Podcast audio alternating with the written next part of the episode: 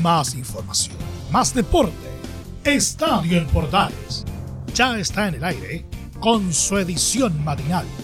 La primera de Chile, uniendo al país de norte a sur.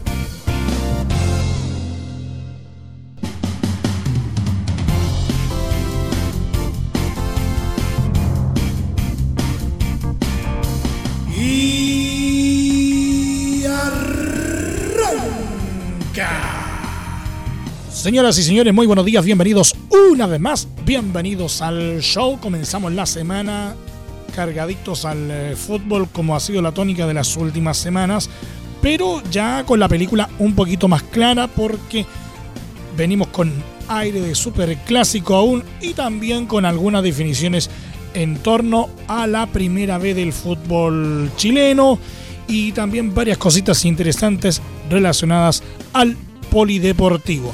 Así que de todo esto y mucho más vamos a estar hablando en los próximos 30 minutos. Acompáñennos que comienza una nueva entrega de Estadio en Portales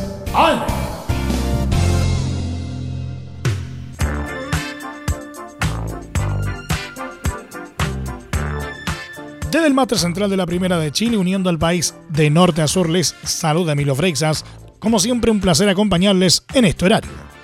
Colo Colo y Universidad de Chile se anularon este domingo en el Monumental al empatar sin goles en el Superclásico 188 válido por la fecha 31 del Campeonato Nacional. Un resultado que sirve a ambos elencos para sumar, pero que aún los deja enredados en su lucha por mantener la categoría en primera división.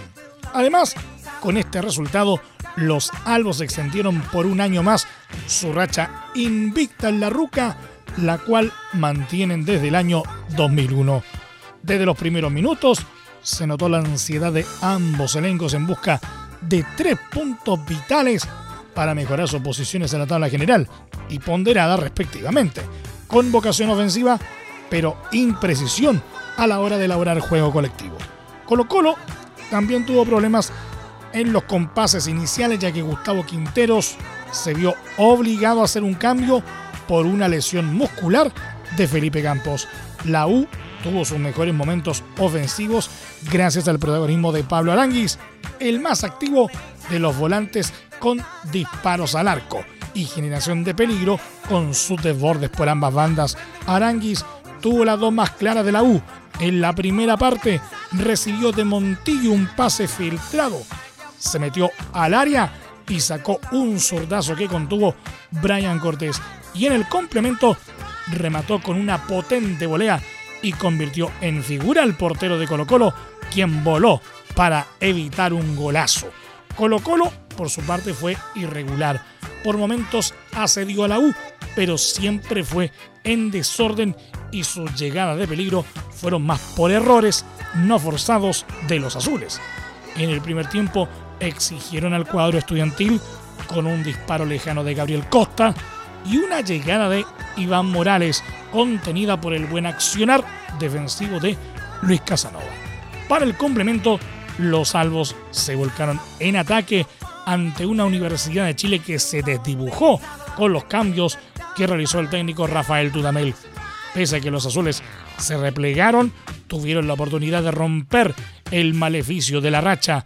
En un contragolpe, Jimmy Martínez dejó solo a Ángelo Enríquez, pero el ariete azul, sin confianza, remató con una débil zurda, permitiendo a Cortés atajar y a Maximiliano Falcón, la otra figura Alba, reaccionar para alejar el peligro.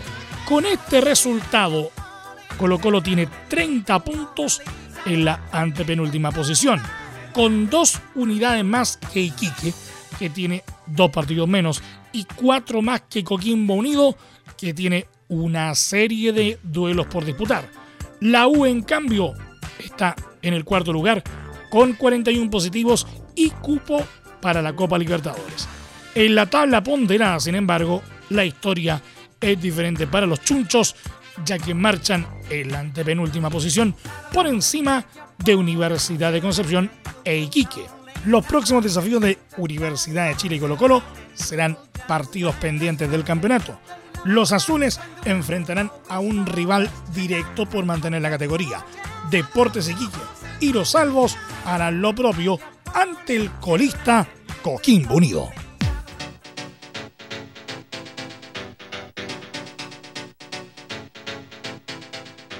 El venezolano Rafael Dudamel, técnico de Universidad de Chile, analizó el empate sin goles con Colo Colo y afirmó que más que ganar un punto perdimos dos, ya que consideró que fueron dominadores del Superclásico.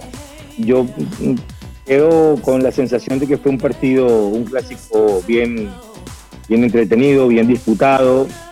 Eh, creo con sensaciones de que nuestro equipo compitió eh, en, buen nivel sin llegar aún al, nivel de, al punto de excelencia como estoy seguro que podemos eh, alcanzarlo eh, por cómo se dio el partido, por cómo se dio el partido en el primer tiempo y en parte del segundo tiempo, creo que más que sumar un punto eh, perdimos dos, porque el equipo jugó con, con, mucho criterio, el equipo fue claro dominador del, del encuentro el estratega del romántico viajero también afirmó que cumplieron con las expectativas, aunque admitió que le faltó precisión para quedarse con la victoria. Rafael Dudamel, en la primera de Chile, uniendo al país de norte a sur. En los, últimos 15 minutos eh, el equipo entró un poquito en ansiedad de querer llegar muy rápido al arco rival, eh, naturalmente por el ingreso de, de Contreras, de Ángelo, de, de eh, y esa frescura, eh, eso fue lo que ocasionamos. Pero, pero estuvimos imprecisos y eso, eso hizo que Colo Colo con sus lanzamientos y sus rápidas recuperaciones pudiese eh, generar algunas, algunas posibilidades cerca de, nuestro arco. había un plan establecido de jugar con un grupo contra en, el partido anterior contra Palestino eh, y había un, siguiente plan para el partido de hoy y creo que, lo hemos cumplido desde lo estratégico muy bien. Nos faltó, por supuesto, poder eh, redondearlo ambos con, un par de triunfos y, en, ambas, en ambas jornadas estuvimos con muchas posibilidades. Desde lo emocional, el equipo respondió bien, el equipo compitió, el equipo estuvo a la altura. Desde lo emocional, el equipo estuvo tranquilo, estuvo con carácter y, hoy mostró en muchos pasajes del partido y tener la serenidad y la, confianza para, hacer el juego que, por mucho rato he venido pidiendo. Hoy tuvimos muy buenos pasajes de esa, eso que tanto trabajamos. Sin embargo, Dudamel se molestó al ser consultado sobre no poder romper la racha en el Monumental ante el peor Colo Colo de la historia. Parece que es una, me parece que es una pregunta bastante eh, irrespetuosa. Eh, yo puedo, eh, respetar tu, forma de preguntar, pero ese no es el concepto que yo puedo dar hoy del rival. Hemos, dejado pasar una oportunidad importante de, ganar tres puntos y después la historia conlleva a que era una linda ocasión también para romper esa estadística pero bueno, una cosa era, era consecuencia de la otra, ganar los tres puntos era, era también poder romper esa estadística de tantos años. Pero bueno, eh, lamentablemente no se pudo y, queda esa sensación de que, de que estuvimos cerca de lograrlo, pero bueno, nos llevamos un punto que ahora vamos a casa para que el punto de hoy eh, tenga un, valor significativo el, el, partido siguiente en casa contra Iquique eh, no, sirve, no sirve nada menos que ganar.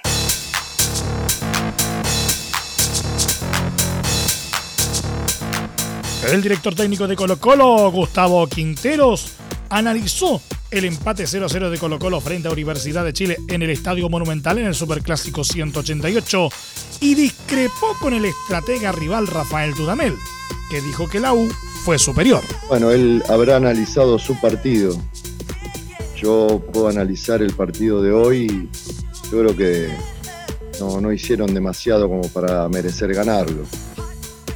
Llegaron una vez o dos veces con claridad, nosotros también.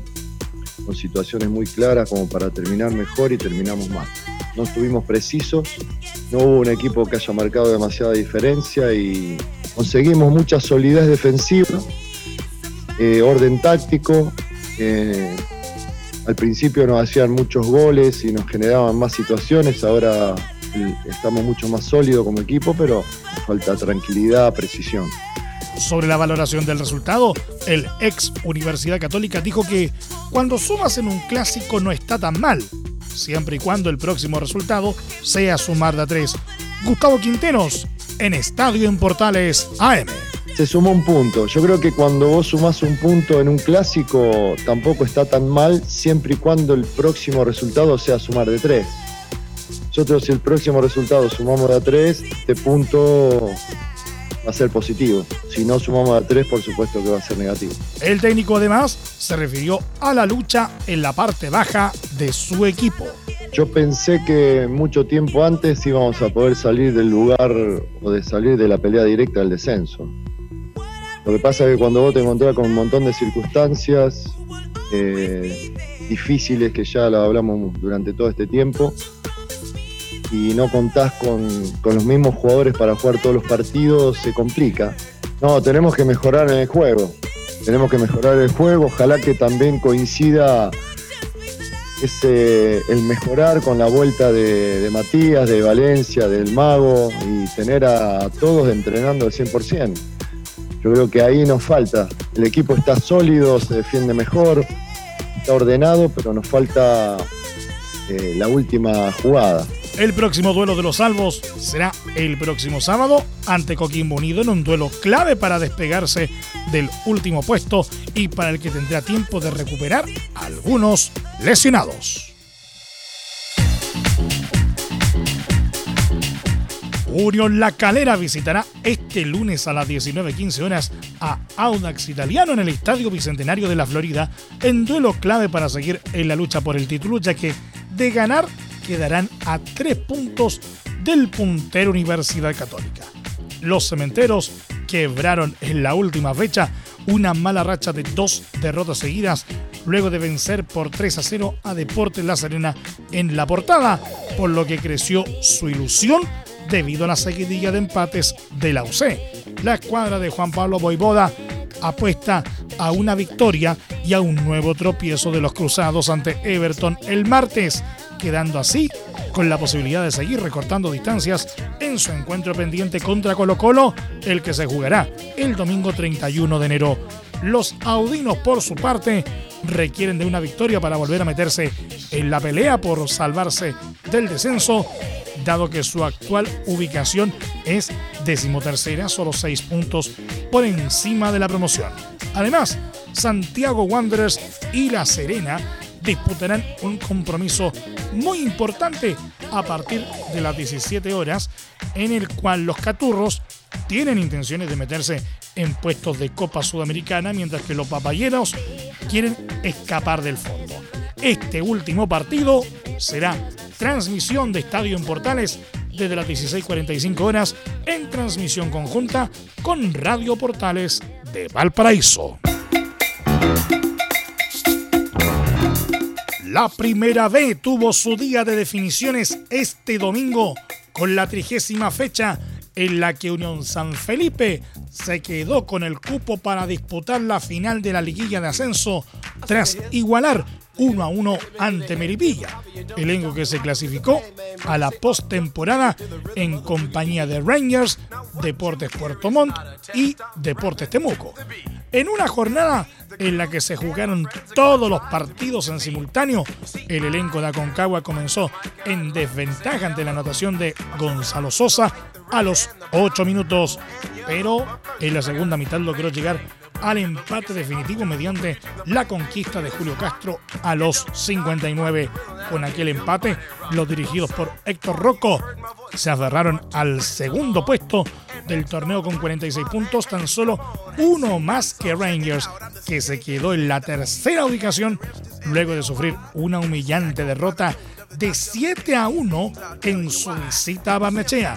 El conjunto rangerino empezó perdiendo ante el tanto de Manuel Rivera a los 6 minutos y pese a igualar mediante Christopher Díaz a los 29, terminó sucumbiendo con los goles de Cristian Muñoz a los 32, Juan Ignacio Duma a los 40, Rivera a los 69, Camilo Gainz a los 80, Leandro Gárate a los 84 y Boris Agredo a los 90 más 1.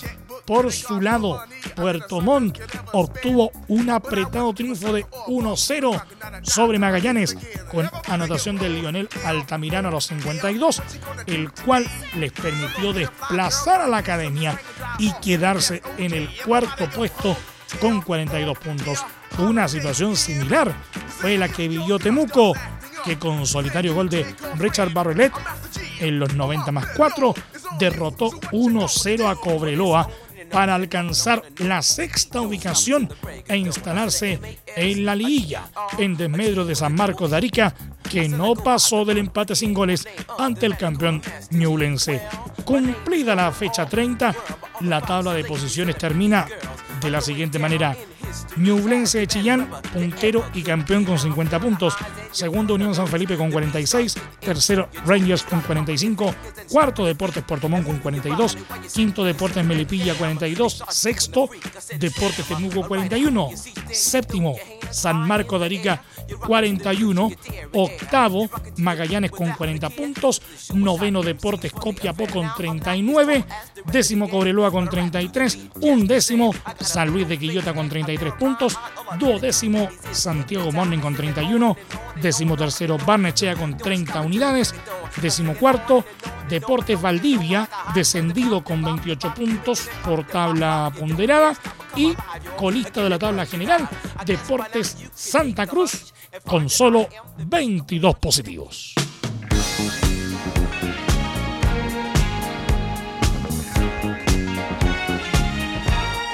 Tan pronto se conocieron los cinco clasificados a la liguilla de ascenso tras la trigésima fecha del torneo de Primera B, rápidamente la ANFP dio a conocer la programación de los partidos de ida para la postemporada. El primer duelo será el de Melipilla ante Deportes Puerto Montt este miércoles en el Estadio Bicentenario de la Florida, mientras que un día después Deportes Temuco recibirá a Rangers en el Germán Becker. Unión San Felipe clasificó de manera directa a la final de este mini torneo al quedarse con el segundo puesto de la temporada regular. De esta forma, los horarios quedan de la siguiente manera. Duelo de ida, miércoles 20 de enero, 19 horas. Deportes Melipilla recibirá a Deportes Puerto Montt en el Estadio Bicentenario de la Florida. Jueves 21 de enero, 18.30 horas, Deportes Temuco enfrenta a Rangers de Talca en el Bicentenario Germán Becker de Temuco. Duelos de vuelta, domingo 24 de enero, 10.30 de la mañana, Deportes Puerto Montt recibirá a Deportes Milipilla en el Estadio Bicentenario Chinquihue de Puerto Montt, mientras que ese mismo día a las 21.30 horas Rangers se medirá con Deportes Temuco en el Estadio Fiscal de Talca.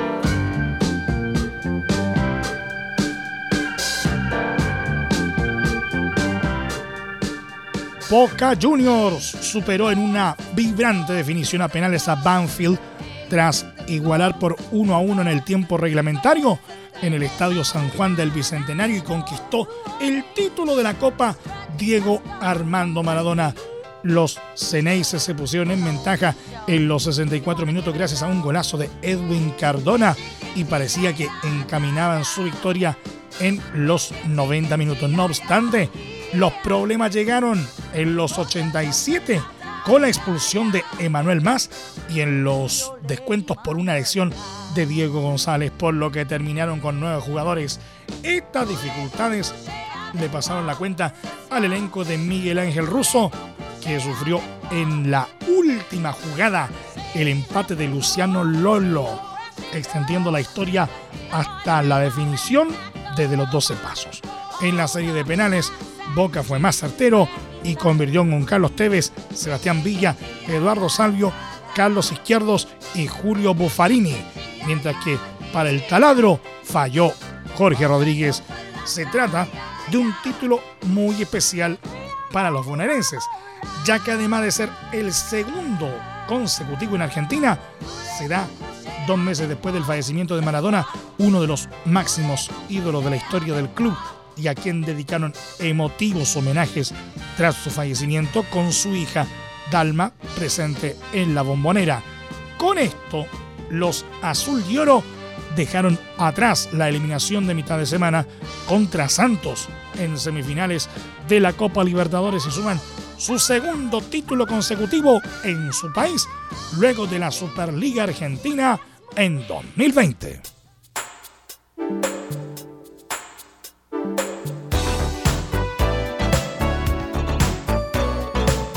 Nos vamos al polideportivo y comenzamos nuestro recorrido en la NBA. New York Knicks aplastó este domingo a domicilio por 75-105 a Boston Celtics, rompiendo una racha de cinco derrotas consecutivas en la NBA.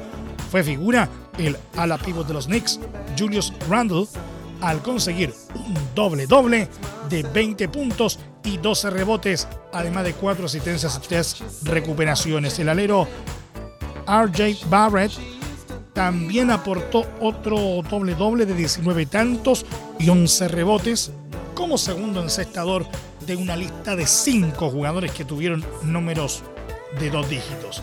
El escolta Jalen Brown se mantuvo como líder encestador de los Celtics al conseguir 25 puntos, pero esta vez no fueron suficientes para evitar la peor derrota en lo que va de temporada después de haber comenzado la jornada dominical con la mejor marca de la conferencia este tras ganar cinco partidos seguidos. Los Knicks tenían una ventaja de hasta 11 puntos en el primer cuarto y lo hicieron 15 en el segundo antes de anotar los primeros 10 puntos en el tercer cuarto para abrir una ventaja parcial de 35-85. Los Celtics nunca estuvieron más cerca de los 18 después de eso. Los 35 puntos fueron la mitad más baja de la temporada de los Celtics. El partido de puntuación más bajo anterior de Boston fue de 93 puntos contra los Detroit Pistons el día de Año Nuevo. La mayor paliza fue una derrota de 28 puntos ante Brooklyn Nets en Navidad.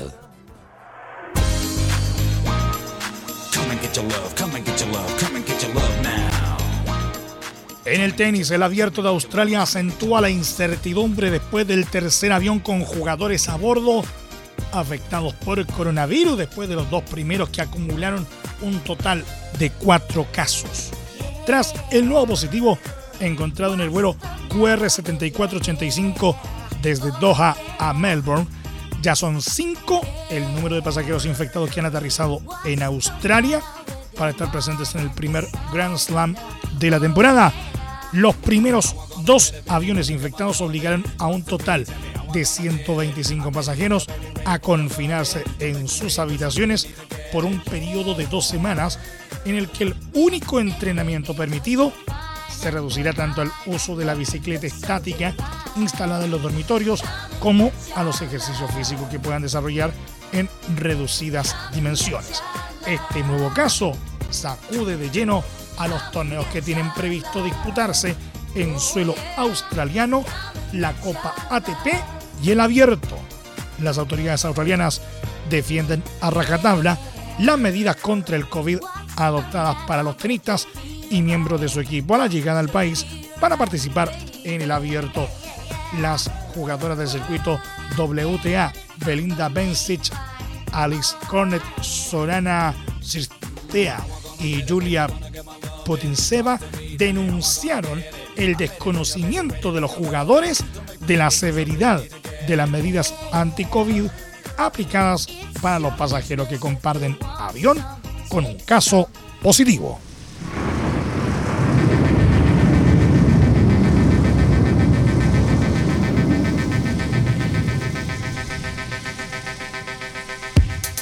Y en el golf, Joaquín Niman iba este domingo por la gloria en el Sony Open. Dio pelea hasta el final, pero no pudo conseguir su segundo título en el PGA. Quedó a un solo golpe del campeón Kevin Na. El chileno terminó su participación en Hawái con una tarjeta de menos 20. han sido días extraordinarios para él. La semana pasada fue segundo en el Century Tournament, definiendo en un desempate dramático y alcanzó su mejor ranking histórico, número 31. En este certamen también peleó hasta el último hoyo. Demuestra otra vez que ya tiene un lugar en la élite mundial. Arrancó impreciso Niman, cayó al agua y se le veía muy errático. En el hoyo 3 hizo boogie, el único del día. Sin embargo, poco a poco fue retomando la confianza. Hizo birdies en los hoyos 9, 10 y 12 para volver a meterse en la lucha por el liderato. Parecía que nuevamente se quedaba atrás, pero tuvo un gran cierre. Birdies en los hoyos 17 y 18. Por un momento igualó a Kevin Na.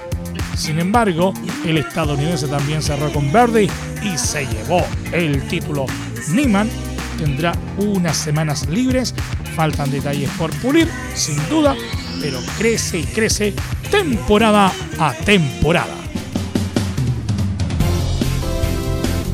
Nos vamos, gracias por la sintonía y la atención dispensada. Hasta aquí nomás llegamos con la presente entrega de Estadio en Portales en su edición AM, como siempre, a través de las ondas de la Primera de Chile, uniendo al país de norte a sur. Les acompañó Emilio Freixas.